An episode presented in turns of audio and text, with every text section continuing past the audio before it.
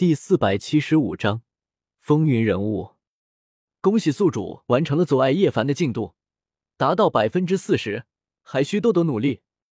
忽然，系统的完成提示音传了过来。叶天秀听到了，也是怔了怔。看来很快就可以离开遮天了。现在进度已经达到一半了。轰！忽如其来的一声巨响，灵的叶天秀震了一震。这到底是怎么回事？立马眺望远处，那处地方不正是叶凡的闭关修炼之处？莫非又有哪个大能出关了？大黑狗也是惊讶的往前面看去，愣愣的说道：“什么大能？那是我的徒弟。”叶天秀淡淡的说了一句，立马就是飞了上去。哟啊！没想到我这个人宠竟然还有徒弟。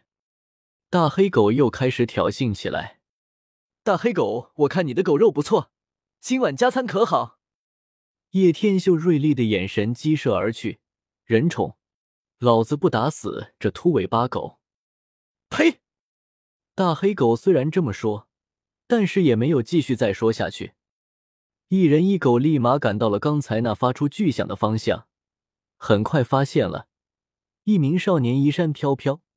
竟然有种道骨仙风的感觉，这他妈真的是你徒弟？有点不对劲啊！大黑狗惊呼了一声，这家伙的给人感觉就如同大能将士一般。他是荒古圣体，而且服用了圣果，自然看起来极其不凡。这家伙刚进入轮海秘境而已，所以神力外泄，自然也就形成了那种错觉。叶天秀自然知道是什么意思，缓缓说了一句。师傅，叶凡刚一出关，立马感觉到神清气爽，抬头望去，却是看到了好久不见的叶天秀，连忙惊喜喊道：“恭喜你终于步入了轮海秘境！”叶天秀从天空落下，淡淡笑道，心中却是 M M P。若不是颜如玉这妞瞎搅和，你连轮海秘境都别想进入。是啊，我自己都没想到，竟然可以修炼呢。叶凡笑着说道：“第一次感受到了修士的快乐之后，让他对此也是极为留恋。正好我刚好要离开这里，你要跟我一起离开吗？”叶天秀虽然是这么问，但是叶凡如果选择不离开，他也有一百种方法让他跟着离开的。毕竟不把他给带上，任由他这么发展下去，主角光环始终会发挥出作用的。当然。你是我的师傅，你去哪里我就去哪里。叶凡不可能留在这里的，这里都是妖族的人，对他这个人族还是相当的排斥的。而且跟师傅在一起，怎么也得在这里安全的多。哦，那就走吧。叶天秀把叶凡也给带上了，一起飞离了这片天地。叶天秀，不要老娘了是吧？女魔头在后面不断的跟着。没有修为的他，飞都飞不起来了。哈哈，差点给忘了你了。叶天秀赶紧下去，把这个女魔头也给带上。你是不是做了什么亏心事，这么着急离开？女魔头忽然问道。哪有什么亏心事？叶天秀心虚的说道。要说有，恐怕也就把颜如云那个的原因了吧。历城街道两旁栽满了神兰树。枝桠繁茂，叶片呈天蓝，很梦幻的色彩，连村干都如蓝水晶一般闪亮。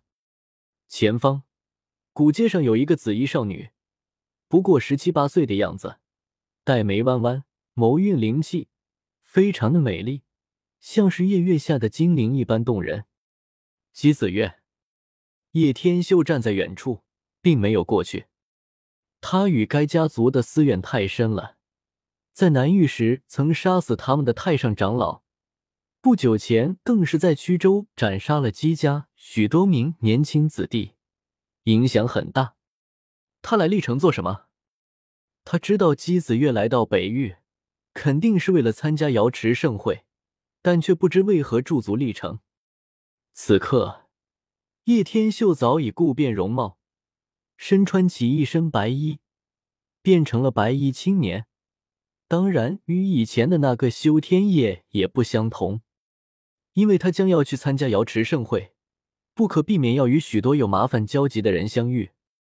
叶天秀收敛气息，压制修为，让自己如一个普通人一般，而后沿着古街迈步向前走去。距离越来越近，他又运起元天书中记载的改天换地，压制自身的真正本源。街道上人来人往，川流不息，非常的繁华。叶天秀与他们轻轻擦肩而过，没有驻足，平淡远去。姬子月倒是越发的美丽了，浅笑时小酒窝呈现，小虎牙亮晶晶，令她看起来俏皮而慧霞。历城很像是一座为邻巨城，街道上虽然很繁华，车水马龙，但景色却非常的优美，全池花不时可见到。突然，叶天秀眼眸一眯，他又看到了几个熟人，吴中天还有屠飞几人。吴中天，他身材高大，豹头坏眼，满脸格腮胡须，形如一头雄狮，非常的魁伟与强健。他是第五大寇吴道的孙子，是屠飞、李黑水、江淮人柳寇的结拜兄弟。他们怎么也来了？难道离城发生了什么大事不成？叶天秀若有所思的想着，心中一动。吴中天是一个绝顶年轻强者。屠飞等人不敌瑶光圣子，都曾想请他出手。虽然他自称不是瑶光圣子的对手，但可以想见，他战力极度强大。只不过瑶光圣子这些也只能在同辈中嘚瑟，在自己眼前当然是不堪一击。说，吴中天一闪而没，消失不见。而街道的另一边，一道秀丽的身影出现。瑶溪如一朵神莲出战，摇曳多姿，轻灵走来。她身段修长，妖娆多妖，如绝代妖姬一般，风姿动人，同时气质圣洁，机体晶莹，具有不容亵渎的出尘神韵，美到极致。只不过美眸之中依旧透露着淡淡的忧伤。哇卡卡，看来这里应该是出了什么大事情了。大黑狗忍不住惊叫了起来，似乎也察觉到了不少风云人物齐聚于此地。这些人可都是一等一的年轻一辈高手，怎么都在这里？叶凡愣了一下，这么久没出来，一出来竟然遇到的都是这样的大人物。虽然这些所谓的风云人物在自己师傅之前根本不值一提，我们先过去打探打探，估计历城又是出了什么不得了的事情。否则不可能让这些家伙止步不前。叶天秀勾起一抹笑容，唰的一声，立马跟了上去。本章完。